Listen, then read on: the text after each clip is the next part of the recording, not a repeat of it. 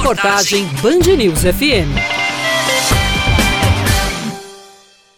uma volta às aulas diferente de todas as outras. A partir desta quinta-feira, alunos e professores da rede estadual de ensino retornam para as escolas e terão que lidar com a readaptação da rotina quebrada pela pandemia da Covid-19 há mais de um ano. Fábio Júnior é estudante do ensino médio e conta que está apreensivo para ver de novo os colegas e professores ao vivo e a cores. Ele acha que até coisas básicas, como sentar e fazer os exercícios em classe, terão sabor de novidade. Para ele, a nova lição de casa coletiva é recuperar o tempo perdido. Confesso que eu estou muito, muito ansioso para voltar minhas aulas presencial, porque eu não sei realmente qual vai ser a minha reação, né? Depois de quase dois anos aí completos sem ter aula presencial, saber como é sentar de novo numa cadeira, como é, sentar, como escrever em cima de uma mesa, como é pegar num lápis e olhar para a lousa e copiar algo, porque realmente é, eu acredito que eu tenha perdido, não só eu, mas como vários jovens que eu conheço, tenham perdido o hábito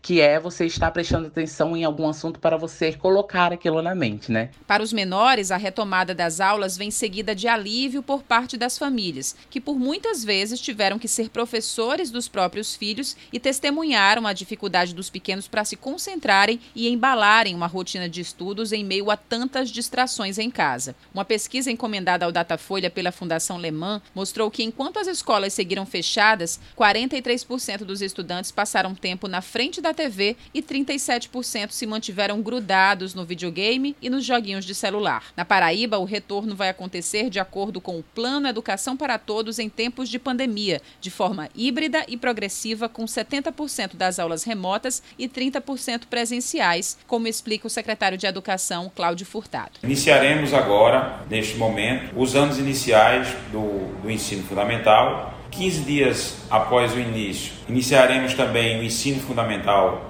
anos finais. A, a, a, rede estadual e também as municipais passarão pelo inquérito sorológico para a gente estudar a prevalência da doença nas redes depois de 15 dias do fundamental anos finais, iniciará o ensino médio e o técnico e o universitário.